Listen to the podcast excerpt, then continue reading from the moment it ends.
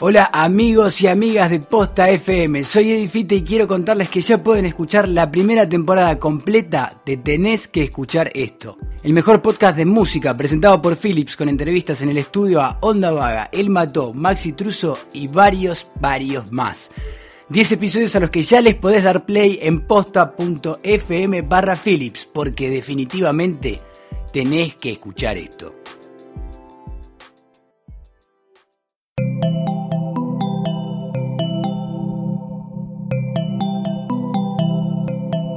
Estás escuchando Posta FM, Radio del Futuro.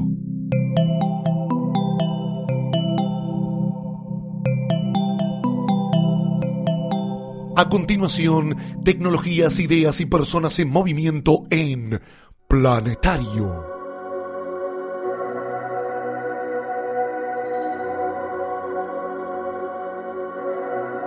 Hola, bienvenidos. Este es un nuevo capítulo de Planetario, un podcast sobre personas, ideas y proyectos que están transformando nuestra forma de vivir, de producir, de trabajar como sociedad, gracias a nuevas formas de colaboración, de innovación y muchas veces también a la inspiración de las nuevas tecnologías. Mi nombre es Rudy Borman y en este episodio de Planetario vamos a estar eh, hablando sobre innovación pública y participación ciudadana que es un tema que, va creciendo bastante. Hace poco en, The Economist escribía un, artículo muy interesante sobre mm, algo llamado Test Tube Government, o algo así como gobiernos experimentales. Eh, y un poco lo que, lo que refleja es que un montón de oficinas públicas están empezando eh, a generar espacios en donde sus trabajadores, sea una empresa, sea una ONG, sea un gobierno, puedan encontrar un espacio de construcción, de pensamiento, de experimentación, que esté un poco por fuera de eh, la estructura tradicional de, un gobierno, por ejemplo. Eh, y hay un caso muy interesante por cómo, por cómo nació y demás que queríamos compartir con ustedes, que es el caso del laboratorio de la ciudad de Río de Janeiro, o Lab Río, eh, y estamos justo aprovechando eh, a Luti Guedes, que es el eh, director o el coordinador del LabRio, que es el laboratorio de participación del gobierno de la ciudad de Río de Janeiro. Luti también es eh, fundador de una ONG que se llama Luti Sin Fronteiras, que es una organización que trabaja en comunidades en el Amazonas brasilero. y a Luti también lo pueden encontrar con una charla muy buena que tiene, que tiene en TED, que se llama El miedo a ser humano. Así que lo tenemos aquí con nosotros. Ludi, muchas gracias por, hablar con, nosotros. ¿Cómo estás? Hola, Judy. Muchas gracias a vosotros por invitarme. ¿eh? Es un honor ser parte de, Planetario. Muy bien. Ludi, una vez me contaste la génesis del laboratorio de Río, que tuvo mucho que ver con, lo que era un, fuerte movimiento que hubo eh, de las marchas en, en Río de Janeiro y que es un poco despertó la, la eh, como el, apetito de generar un, espacio como, como, un laboratorio. Entonces, eh, lo primero para charlar con vos es, es eh, ¿qué pasó en Brasil que despertó esta, esta sensación de, de, que la gente estaba como buscando otro tipo de canal para participar y te puso a vos como, como con despierto a, a trabajar sobre este tema? Pues en 2013 tuvimos nosotros aquí, bueno, era el año antes de, la Copa del Mundo, ¿no? Y ya teníamos las Olimpiadas también. Entonces en 2013 la gente se puso a las calles, se fue a las calles diciendo que ya no estaba todo bien, que el gobierno podría tomar decisiones tan importantes uh, como eso de recibir una Copa del Mundo sin hablar con la gente, sin que la ciudadanía tuviera voz o participase del proceso. Entonces fuimos millares de personas a las calles, no solo en Río, pero también en, Brasilia, nuestra capital, o a São Paulo, uh, en el sur de Brasil, en el, en el norte y todo. Y la gente protestaba por más salud, por más educación, por, por todo, ¿no? Todo lo que estaba, por lo que no estaban satisfechas. Pero lo que tenían en común, y esto es mi opinión personal, es que todos pedían por nuevas maneras del gobierno trabajar con la ciudadanía, ¿no? O, de relacionarse con la ciudadanía, que ya no, que el voto ya no era una, un cheque en blanco, diríamos en Brasil, ¿no? que ¿no? Que no les autorizaba hacer lo que, lo que quisiesen cuando lo quisiesen. Entonces, los gobiernos sí que, que lo entendieron, tardaron más de lo que deberían, pero bien, al fin creo que sí que lo entendieron y ya están intentando uh, repensar uh, sus, sus formas de, de tomar, de, tomar decisiones y todo. Y particularmente en la ciudad de Río, el alcalde se puso a, no sé, a hacer charlas como ha hecho en Zeitgeist de Google o a escribir artículos como escribió para el Huffington Post, defendiendo algo que llamaba él de polisdigitocracia. Ah, la idea de polisdigitocracia no es nada muy diferente de gobierno abierto o de democracy 2.0 o, democracia 2.0 o algo así, pero bien, trae, trae la, la, dimensión para la ciudad, ¿no? La idea de la polis es justamente entender que los ciudadanos y las ciudadanas viven en las ciudades, ¿no? Entonces, que hace muchísima falta que la manera de gobernar, es decir, la cracia de la polis, utilice el digital uh, para estar más cerca ¿no? del ciudadano y de la ciudadana. Claro. Y, y, bien, con eso, con, toda esa idea, ya me ha invitado a venir al ayuntamiento a pensar maneras de, de abrir el, ayuntamiento para la ciudadanía. Luti, cuando, cuando ves lo que pasó en, lo, que pasó en Río y también analizás eh, movimientos similares como los ocurridos en Estados Unidos, como los ocurridos en Egipto, como los ocurridos en Europa. Eh, sí, en Madrid, sí. O en Madrid, exactamente. ¿Qué, qué, qué, pensamiento te dispara siendo una persona que viene obviamente de, de, digamos, de, trabajar en el, en el sector eh, social pero, pero ¿por qué, ¿por qué sentís que está pasando hoy este tipo de movimientos, este tipo de expresiones en, en, en la calle de la gente? Eh, ¿Por qué hoy? Eh, sí, esa es una buena pregunta. Uh, creo que tenemos hoy un acúmulo de problemas históricos, ¿no? Ya tenemos, el propio Estado ha sido creado y pensado hace, no sé, a, décadas, ¿no? Entonces, y al mismo tiempo, hoy vivimos una revolución del, del tiempo, ¿no?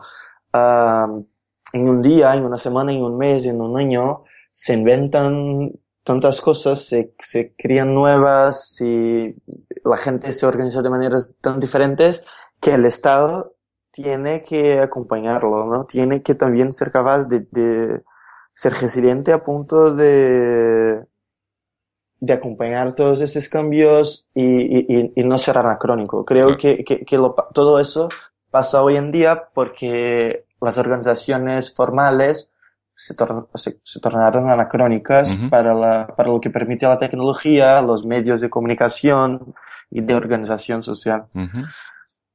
Entonces eso, ¿no? Desde la sociedad occidental de Estados Unidos, el, el, el símbolo más fuerte de, de, de, de, la cultura occidental, o Europa, donde sería el verso de, ella, hasta Egipto y países en, el, medio, en el Oriente Medio o en África, que ya tienen culturas y, y, maneras de organizarse completamente distintas, pero en todo eso se ve como el Estado y, las organizaciones formales no tienen la misma agilidad o capacidad de actualizarse, ¿no? O de repensarse. Y mm, volviendo, volviendo a Brasil y puntualmente a esta idea del, del, laboratorio, eh, ¿cómo, ¿cómo lo diseñan? O sea, ¿de, qué manera eh, hacen el, el, forman la, estructura del, del, de, un, de, un, laboratorio? ¿Qué contenidos y qué planes y qué acciones, digamos, eh, piensan para un espacio de, de este tipo que, como dijiste, depende, depende del alcalde de Río de Janeiro directamente? Pues bien, justamente porque hemos sido creados después de las protestas de 2013 y pues el equipo mismo, muchos de nosotros, estábamos en las protestas, creamos el lab reconociendo y teniendo eso como premisa que la ciudadanía sí que es participativa, la ciudadanía sí que ya está se organizando y creando la ciudad de su propia manera. Está la gente uh, se organizando en institutos, en grupos de trabajo, de pesquisa, o, o, o, hasta mismo de manera informales, ¿no? Reuniéndose en plazas o en la playa o lo que sea, hablando de la ciudad y proponiéndose a construirla de su propia manera. La que no uh, la gente que no está preparado, que no es participativo, que no está preparado para todo eso, es sin duda alguna el Estado, es el ayuntamiento. Claro. Entonces, mientras uh, seamos el, el, laboratorio de participación, nuestra gran preocupación es trabajar con el ayuntamiento para que entienda la importancia de participación en sus procesos, en uh -huh. sus, en, en sus uh, proyectos, incluso mucho más que el propio alcalde, porque el alcalde se cambia, viene otro, una alcaldesa y todo, pero los técnicos, las técnicas del ayuntamiento se quedan, ¿no? Entonces, es, es fundamental para nosotros siempre trabajar desde dentro uh -huh. uh, del ayuntamiento con el ayuntamiento para que sea más participativo. Incluso porque eso, la, la, ciudadanía sí que ya está haciendo un montón de cosas. Entonces, nuestro diferencial es tener la oportunidad de hacerlo desde dentro. Entonces, claro. entonces estamos siempre pensando proyectos que llamamos experiencias o, o digital, presencial, uh, o juntos, ¿no? Los dos. Uh -huh. que traigan, que reconozcan espacios dentro del ayuntamiento y que traigan la, uh, las personas de la ciudad para acá para poder discutir y pensar y trabajar junto a los técnicos y técnicas del ayuntamiento. Uh -huh. Para eso, no sé, hemos creado ya algunas plataformas digitales, mapas de crowdsourcing, por, por ejemplo, o, o, o, más, pero también experiencias presenciales, eso de traer a la gente a quedarse unos días haciendo una inmersión en el ayuntamiento o de montar un consejo de la juventud uh -huh. para seguir y acompañar el, el plan estratégico del, de, de, la alcaldía y ya. ¿Y qué te, y qué te dice la, o sea, qué, qué, qué te dice la gente? Cuando empieza a participar en esta, de algunas participaciones obviamente son, son online, pero en algunas, como estás contando, invitan a la gente a, a acercarse para conocer más de cerca al, al, a los procesos, a los técnicos y, y, y meterse. ¿Qué, qué, qué, ¿Qué, respuesta te viene de la, de la, de la gente a esta, a esta participación, digamos, a esta convocatoria? Pues viene de todo. La verdad es que viene de todo, porque la participación depende de la confianza de la gente, ¿no? Entonces, entiendo que no es tranquilo que de un día a otro una, una, un ayuntamiento se proponga ser participativo y la gente lo va a creer claro. de todo. Incluso porque aunque estemos aquí proponiendo que, que, el ayuntamiento sea más participativo, el ayuntamiento por sí mismo es una estructura gigantesca, entonces tampoco nosotros tenemos el control por todo lo que pasa o lo que acontece. Entonces tenemos desde la gente más joven, por ejemplo, que sí que cree en, la fuerza del poder de los jóvenes de nosotros que estamos aquí intentando hacer todo eso y ya se propone a participar y a ayudarnos y a aprovechar ese espacio de la mejor manera, pero también hay los que son más céticos, más críticos y a esos nosotros respetamos profundamente y les queremos probar el, contra, el, el contrario a partir de nuestro trabajo, mucho uh -huh. más que conquistarlos por nuestro discurso o hasta mismo nuestras ideas, queremos mostrarles nuestro trabajo y lo que somos capaces de alcanzar. Claro. Incluso porque tampoco queremos crear falsas expectativas, ¿no? Uh -huh. Entonces, si no somos capaces de algo, tampoco queremos que la gente crea que somos.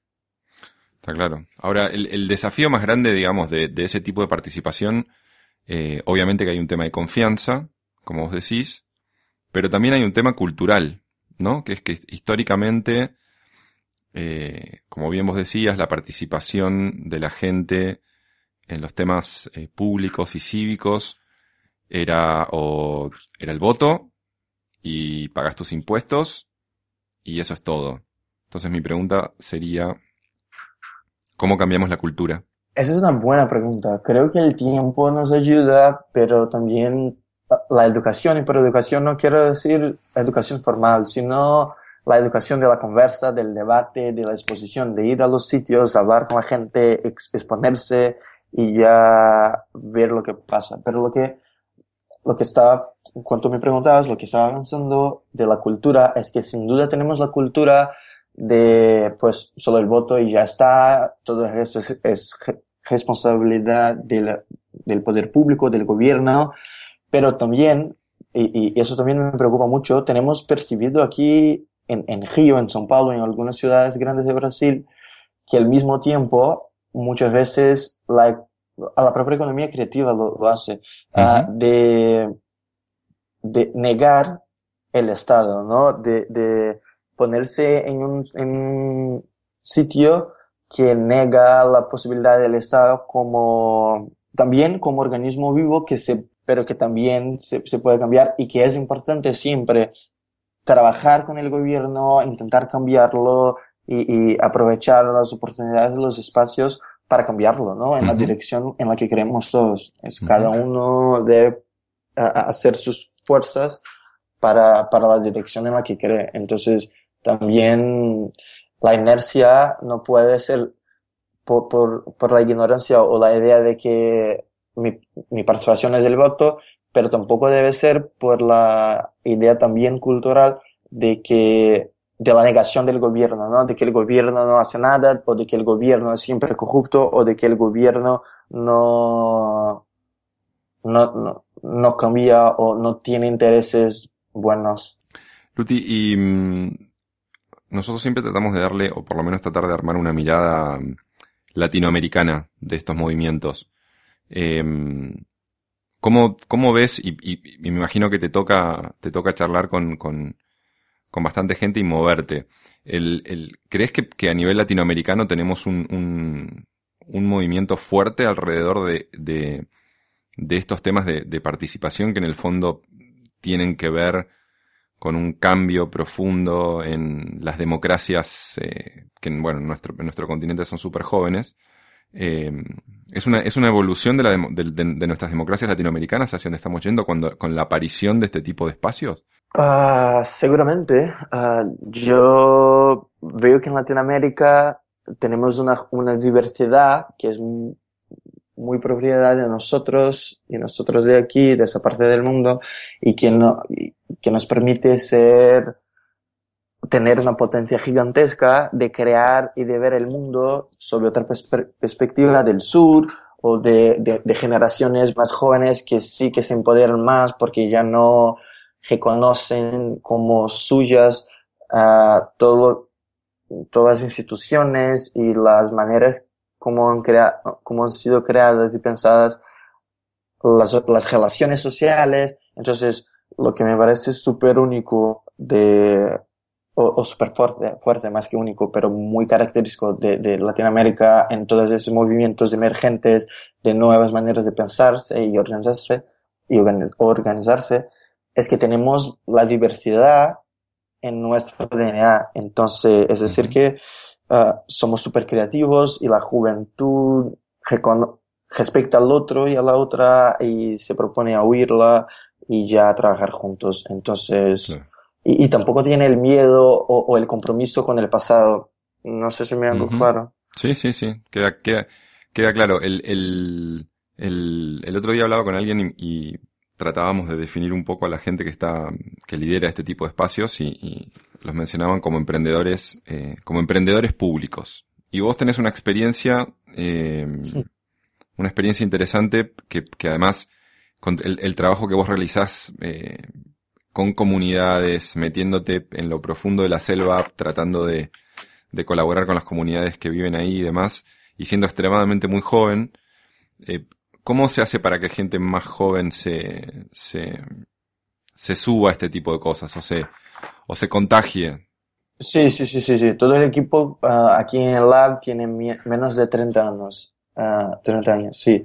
Entonces, pero lo que iba a decir yo es que creo que lo que tenemos que hacer es de no decirles para no hacer las cosas o, o eh, eh creo mucho en la frase de, de, de Picasso, creo, que dice que toda gente nace un artista y durante la vida la vamos quitando el arte, ¿no? O, claro. o, o, la vocación o la abertura a ser un artista. Entonces es más o menos eso. Creo que la juventud está muy dispuesta a hacer cosas y muy animada en, intentar y todo, pero las, les vamos diciendo que no, que tienen que hacer eso, aquello y que ya que algo no es posible, ¿no? Si no fue, si, en verdad no es posible, que, que lo descubramos intentando, ¿no? Porque así aprendemos nosotros también ya cómo deberemos o no hacer. Entonces, lo que creo que podemos hacer siempre, siempre para que los y las más jóvenes puedan seguir por esa dirección de, de participación o de emprender, emprender a sí mismo o a sus ciudades o a lo que les parece bien, uh, es incentivarles, ¿no? A hacerlo y no el, no al revés. Está clarísimo. Bueno, Luti, eh, ¿Dónde encontramos, eh, dónde, dónde, dónde encontramos la, la, información sobre el, sobre el trabajo del laboratorio en Internet? Pues en nuestra página de Facebook, que es LabGio, es facebook.com, uh, ya LabGio, y en nuestra página de web también, que es uh, labgio.cc de Creative Commons, que ya todo nuestro es abierto, ¿no? me parece, me parece muy bien. Luti, muchísimas gracias eh, por, por charlar con nosotros. Eh, y, volveremos a hablar para, meternos en, en, alguno de los proyectos que están haciendo ahí en el, en el laboratorio de Río. Seguramente. Muchísimas gracias. Muchas gracias, Judy. Un abrazo. Hasta luego. Pueden escuchar todos los episodios en posta.fm barra planetario y en las apps de posta para iPhone y Android. Cualquier cosa que quieran comentarnos o consultarnos pueden hacerlo escribiendo a planetario.posta.fm. Sigan a Posta FM en Twitter para enterarse de cuándo sale el nuevo episodio. Y recuerden suscribirse en iTunes a Planetario y los otros podcasts de Posta, poniendo Posta en el buscador de la aplicación. Soy Rudy Borman, esto fue Planetario, nos vemos la próxima.